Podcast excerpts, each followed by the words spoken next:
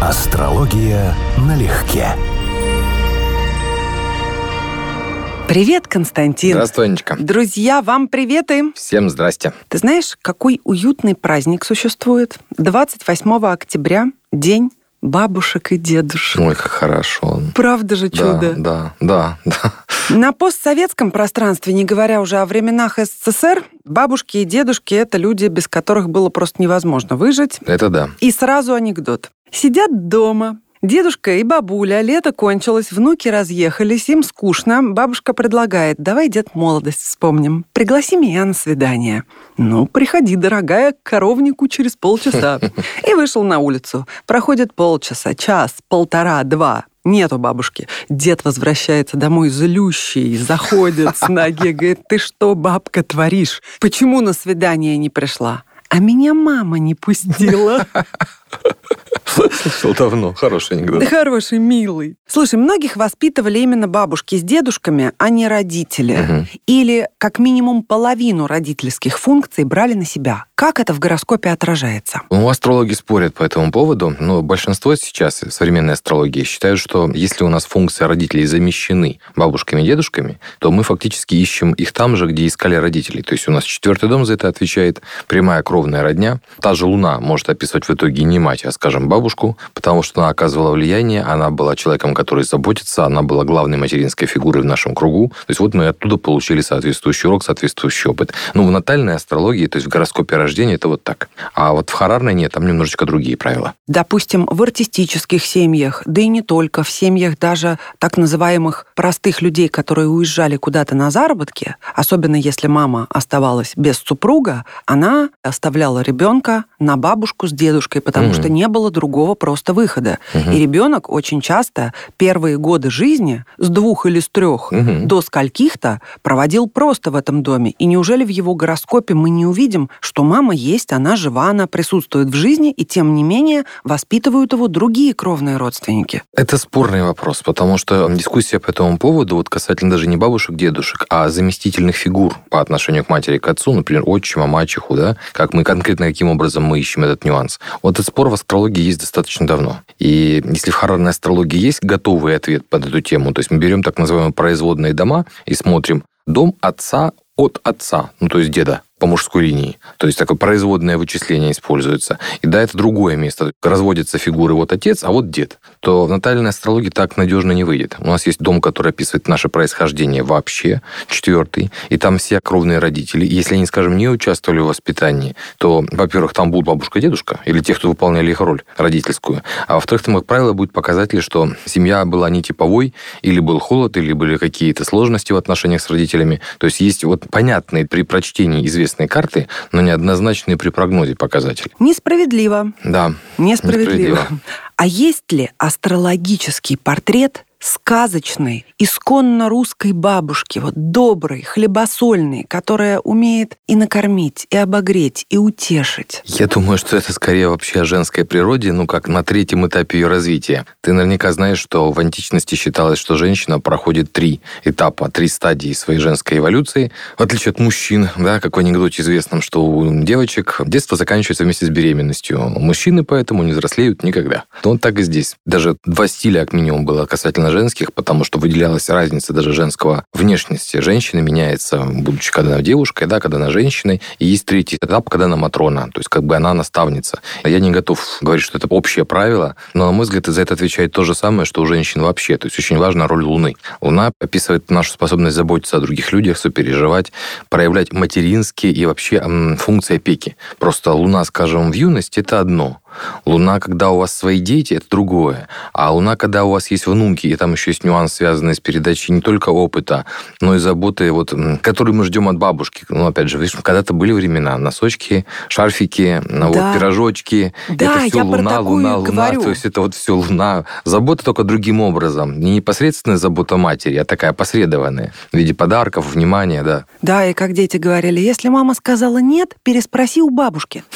Ну да. Потому что есть шанс. Есть шанс, да. И также сколько картинок. Типа, приехал к бабушке на каникулы, и там фотография такого худого подростка, на котором все болтается. Уехал 30 августа, и такой бутуз кругленький. То есть вот эта любовь бабушек покормить, накормить, перекормить. Ну, я это скажу, что это скорее наше. Это, Конечно, это наши. специфика нашего времени, Конечно. бабушек, которые выросли в соответствующую эпоху. Да, но мы же и говорим, вот хрестоматийная бабушка именно на советском и постсоветском пространстве, благо многие еще живы или впитали воспитание мгм. своих родителей, это вот такое тепло, доброта, где-то гиперопека, Мгм. но и где-то такая грудь, на которую можно прильнуть, поплакать, и ты получаешь объем утешения небывалый, как Мгм. нигде. Да, это вот особенность, видимо, вот того поколения, которое ценило простые радости, простую жизнь детей, вот как они есть, внуков, как они есть. То есть не вкладывали в них свои нереализованные амбиции, а просто могли восхищаться, вот радоваться, радоваться радостью ребенка, радостью внука в данном случае, да, потому что то, что ты упустил с ребенком, возможно, ты по второму кругу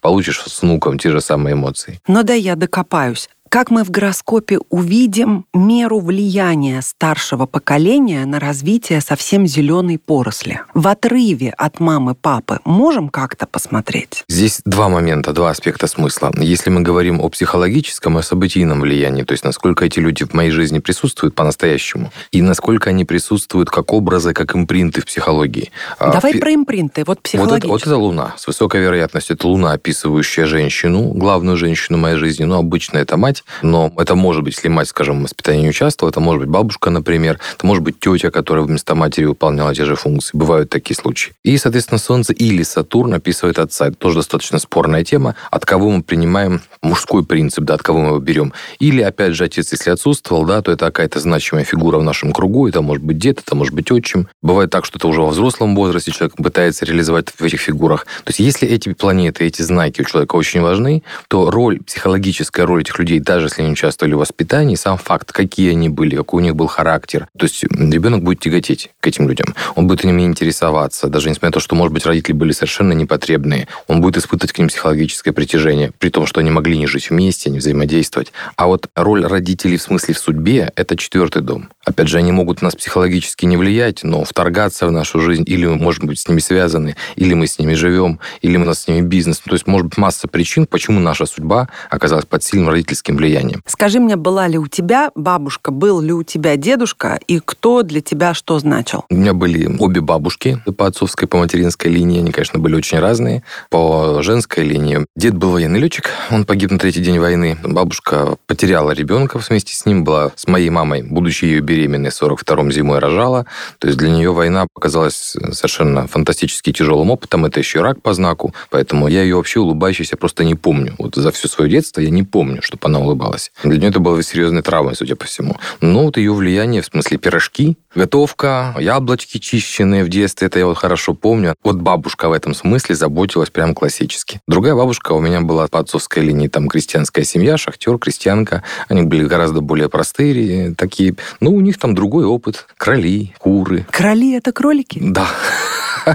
Куры, свой дом, сено, ну, в общем, свои приколы и свои нюансы. Но да, конечно, эта бабушка совсем другого типа была. Сразу понимаешь, что воспитание там 100, 150, 200 лет назад строилось на совсем других принципах. То есть, если что, подзатыльник, Не, самопасом. Ну нет, просто ты вот как бы участвуешь, вот ты здесь есть, да, никто с тобой не носится, никто за тобой особо не следит. В крайнем случае, там, иди подними, поднеси, в таком смысле слова. а дедушки? А дед, ну, опять же, летчика Да, я один не знал. погиб, а вот второй? потому что для меня, ну, как бы, он для меня памятная фигура, безусловно, потому что он а даже астрологически имеет определенные пересечения с моей картой. Вот к разговору, да, я его не знаю, но влияние существует. А по отцовской линии был дед, он был шахтер, у него была своеобразная биография, он тоже был раскулачен. Я его помню, но помню, как мы с ним же близко не общались, был совсем маленький тогда. Но я помню какого достаточно такого по-житейски мудрого человека. Без образования, прожившего достаточно сложную пролетарскую жизнь, но очень трезво рассуждавшего, трезво думавшего. Житейски мудрого. Житейски адекватного, да. У меня была всего одна бабушка, мамина мама, к сожалению, вот так не богата.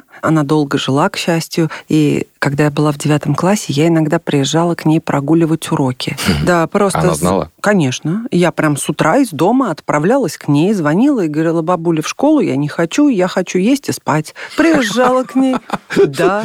Она меня вкусненько кормила, мы с ней пили чай и немножко ржали над мужчинами. Мгм. Потом я ложилась в мягкую кровать спать и уезжала. И рассказала я это своей маме только после ее смерти. Она меня ни разу не сдала. С ума сойти. Вот, вот эта бабушка золотая была. Золотая бабушка, потому что она была девой феноменальной пофигисткой и абсолютно самодостаточным человеком. Она жила одна, ей было прекрасно, ее все тяготили, и по большому счету главное, что все живы и здоровы, а то, что я прогуляла школу, ей это было абсолютно до лампы. Как говорят, одиночество развращающая штука. На него можно подсесть. Но она нажилась со всеми, поэтому очень ценила свою однокомнатную квартиру. Была страшной хохотушкой. То есть я до сих пор не знаю человека, которого было бы так легко рассмешить до хохота.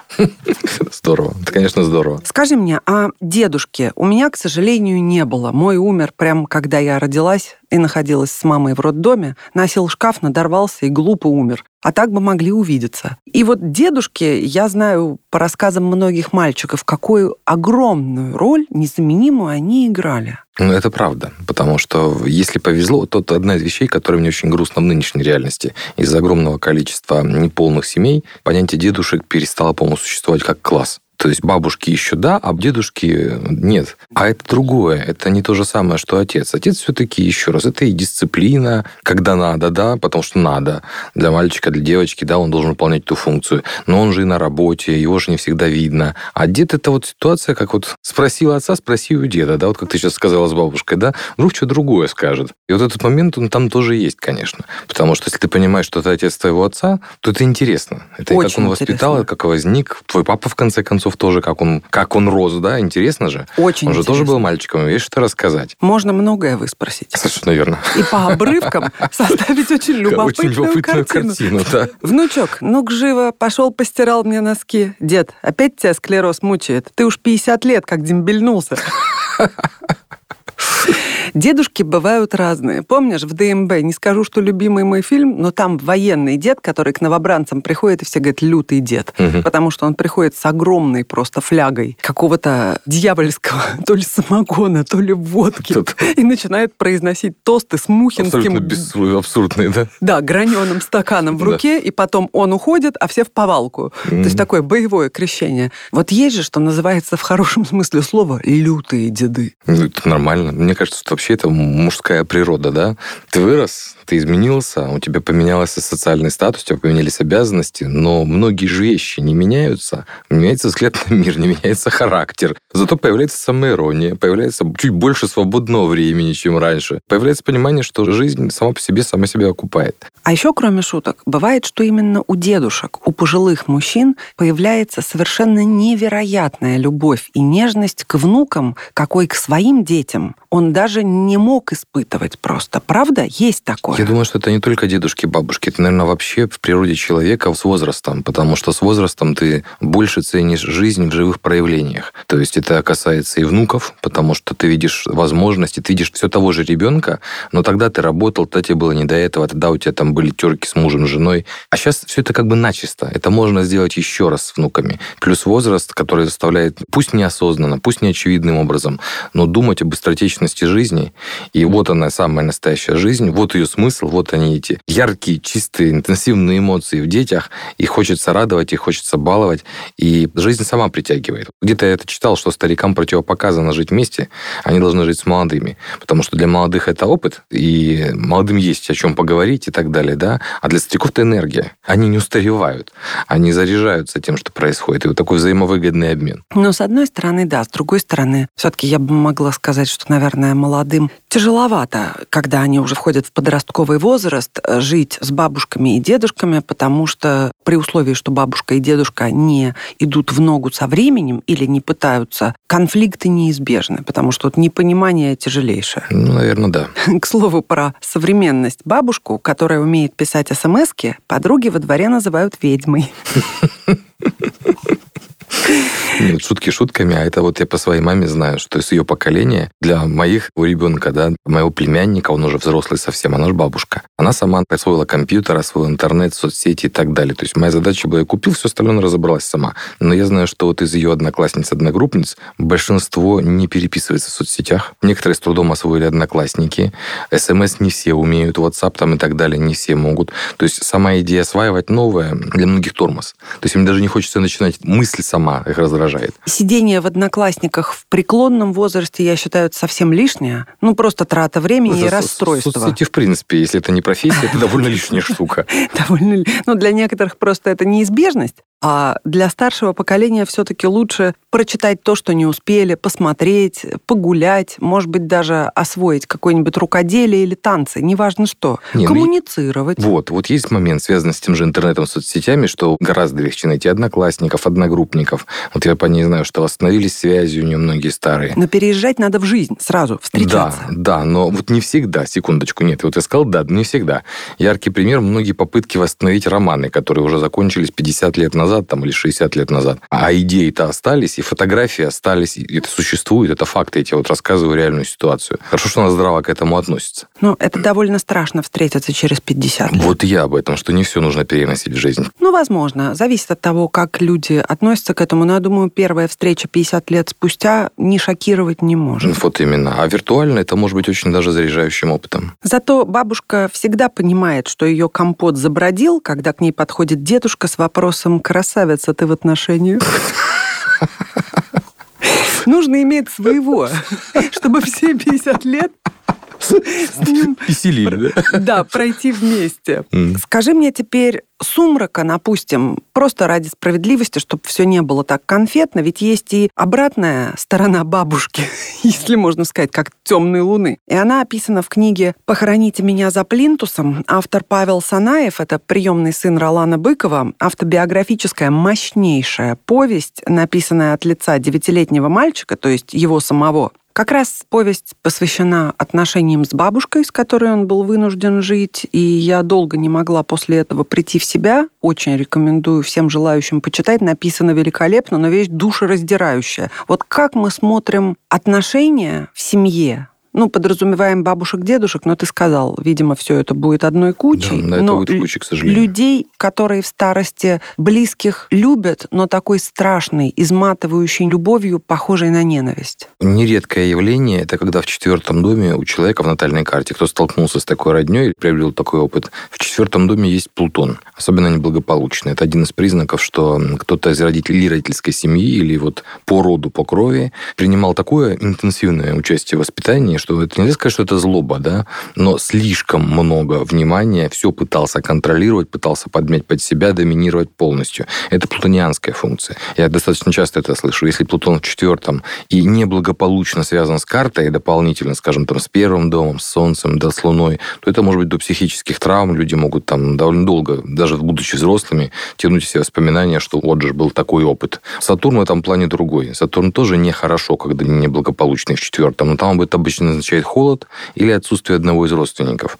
То есть брошенные дети или там мало уделяли время воспитанию, или больше часть времени родители на работе, ты там самопасом, а вот Плутон наоборот, с перекосом, с вниманием, с силой. Возможно, когда Плутон также плохо смотрит на четвертый дом, возможно, тоже такие истории, но мне просто этого не рассказывали. А нашла я еще анекдот антиутопию. Что будет примерно лет через 40, когда сегодняшние молодые сами станут дедушками. Дедушка, мне кажется, что нам нелегко понимать друг друга. Ахаха, лол, я хз, мне норм. Видел этот мем. Я, кстати, периодически на эту тему думаю. Но видишь реальную динамику людей, кого знаешь, вот 10 лет, 15 лет, как они взрослеют. Реальная динамика. Ты понимаешь, что возрастная психология – это факт. Это не зависит от того, что в мире. И да, меняются интересы, меняются ценности, меняется взгляд на мир. И совершенно точно, что определенные этапы жизни люди фокусируются на совершенно разных вещах. И есть, безусловно, общие вещи, скажем, между людьми, которым там 50, 60, 100 лет назад и сейчас. Больше, чем, скажем, между молодыми. Это реально это потому, что каждый раз, когда речь идет про возрастную психологию, вспоминаю, есть такие фантасты киевские, Диченки, пара семейная. У них вообще, на самом деле, ряд интересных произведений. Вот одно из них, но я сейчас, к сожалению, не вспомню сходу название, посвящено базовой идее, что там описывается психология девушки, но как любой фантастики, есть какая-то условность. Эта условность связана с тем, что они взрослеют гораздо быстрее. То есть срок буквально там каждый полгода-год ну, равноценен нашим там нескольким годам. И вот как она стремительно из ребенка психологически проходит через этот опыт взросления девушки, матери и так далее, это правдоподобно внутри выписано. То есть вот это изменение возрастной психологии. Как она сначала смотрит на определенные вещи снаружи, как она потом на них же смотрит уже изнутри, с другой стороны. И почему это вообще происходит на самом деле? Вот для меня это каждый раз яркий пример того, что есть объективные вещи. Не вопрос культуры, не вопрос общества, государства, просто объективные процессы. Дедушку спрашивает учительница, вы воспитываете вообще вашего внука? Да. А он матерится. Так он и пошел рано. Ой, господи. Смотри, но сегодня все-таки многое изменилось, коль скоро мы с тобой уж говорим о том, что каждое время, каждая эпоха вносит свои коррективы так или иначе. Вот моя мама, гуляя с внуком, то есть с моим сыном, часто общалась с другими бабушками, которые говорили, что вообще больше двух-трех часов в месяц с внуками находиться не в состоянии. Говорят, очень устаю, не могу, тяжело. Вот мои родили, пусть занимаются сами. Безусловно, они имеют на это полное право, у них есть интересы, они наслаждаются своим либо одиночеством, либо общением, либо какой-то активностью, uh-huh, куда-то uh-huh. ходят, ездят, ну, неважно. Uh-huh. Но как мы увидим вот эту полную смену парадигмы в мире бабушек, дедушек на всем постсоветском пространстве? Не скажу. Астрологически, я же понимаю, что ты подразумеваешь, что вопрос должен иметь астрологический смысл. Само собой. Не уверен, что скажу, потому что это ведь не общемировая тенденция, это происходило именно здесь по конкретным причинам, потому что, да, вот такая была эпоха, вот так вот развивалась история недавно случайно упал на комедию. Там главная роль актер Вдовиченков. И вот как раз о разнице психологии современного отца и отца тогда. Потому что вот сейчас отец тогдашний становится дедом. И, по сути, вся эта комедия несложная, построенная буквально на одном и том же приеме сравнения тогда и сейчас. Она очень ярко показывает, вот, как изменилась психология и почему. Он, он правильно говорит в конце фильма. Так сын же время было такое, да? Вот так и воспитывал, потому что время было такое, ну, голодное, прямо скажем. Я думаю, в этом главная причина. Мы с тобой еще, конечно, должны должны вспомнить выдающегося задора дедушку по имени Хью Хефнер, основателя О. и издателя журнала. Playboy. Вот. Прожил 91 год. Последний раз женился. Разница в возрасте угу. составляла 60 лет. Угу. Но вот думаю, что к такому деду в его лос-анджелесский особняк, Абсолютно. по которому гуляли десятки нимф, внучки приезжали с огромной радостью.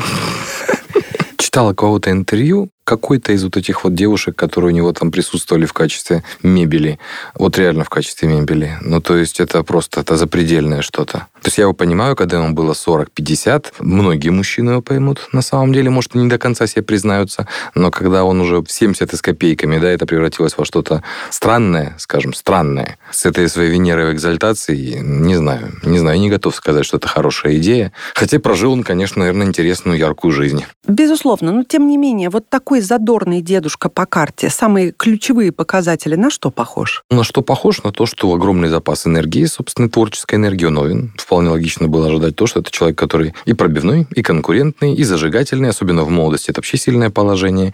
И это вариант Овна с Венерой в рыбах. То есть Овен романтик. Овен, если это мужчина, увлекающийся женщинами, однозначно, абсолютно. Романтизирующий по-своему женщин. У него, скорее всего, там где-то в районе Венера, Луна в соединении. Это значит, что для него вообще тема вот женского начала должна была быть очень значимой. Но еще но раз... это он всей своей жизнью да, доказал. но еще раз, когда это вот в соответствующем возрасте, да, ты на это смотришь, понимаешь, ну, это это адекватно. Ну, странно, своеобразно, но это адекватно. Вот, а вот когда это 70, 80, 90, это выглядит странно. Зато остался верен себе. Было красивое начало, но надо было вовремя остановиться. Но вполне могу перейти, например, в какое-то искусство. Ой. Ну, мало ли. Ой. Мало ли. Не мог. Ну да, не мог, это правда. Ладно, вернемся к любимым, нашим, настоящим, в исконном смысле бабушкам и дедушкам. И я думаю, многие читали на просторах сети сочинение третьеклассницы на тему «Кто такая бабушка?». Бабушка – это такая женщина, у которой нет своих детей. Она любит маленьких мальчиков и девочек, которые дети других людей. Дедушка – это тоже бабушка, только мужчина. Он ходит гулять с мальчиками, и они разговаривают о рыбалке и других вещах. Бабушкам ничего не надо делать, только приходить в гости. Они старые, и поэтому им нельзя бегать и много прыгать, но они могут отвезти нас на ярмарку, и у них должно быть много денег, чтобы покатать нас на каруселях. Если они с нами гуляют, то они останавливаются, чтобы посмотреть на всякие вещи, например, на красивые листья или на гусениц. Они никогда не говорят «пошли быстрее». Они носят очки и могут вынимать свои зубы. Бабушки не должны быть очень умными, только отвечать на такие вопросы, как «почему собаки гоняют кошек?» или «где у червяка голова?». Когда они читают нам книжки, они ничего не пропускают и не говорят, что эту сказку мы уже читали. И вот самые просто трогательные слова. Каждый должен стараться, чтобы у него была бабушка, потому что они единственные взрослые, у которых есть свободное время для детей. Вот да. Вообще, конечно, такой ванильный образ получился. Бабушек. Но как образ бабушка — это тепло, забота, любовь и полное бескорыстие и самоотдача. Ну, как идеальный образ, да.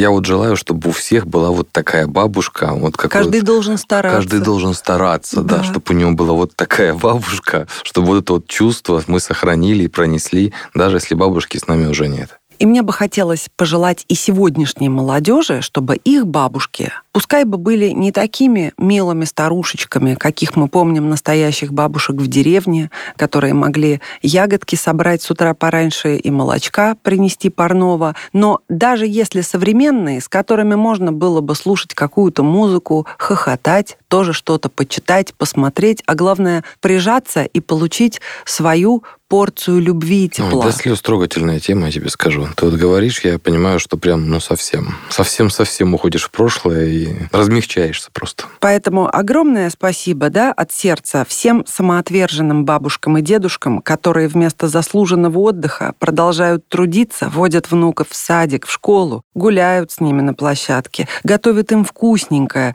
и окружают своим теплом и любовью, да? Земной да. поклон этим людям. Да, однозначно. Это тоже маленькая маленькое человеческое счастье, когда нам повезло иметь таких бабушек или таких дедушек. Друзья, обнимаем вас. Всем пока-пока. Астрология налегке.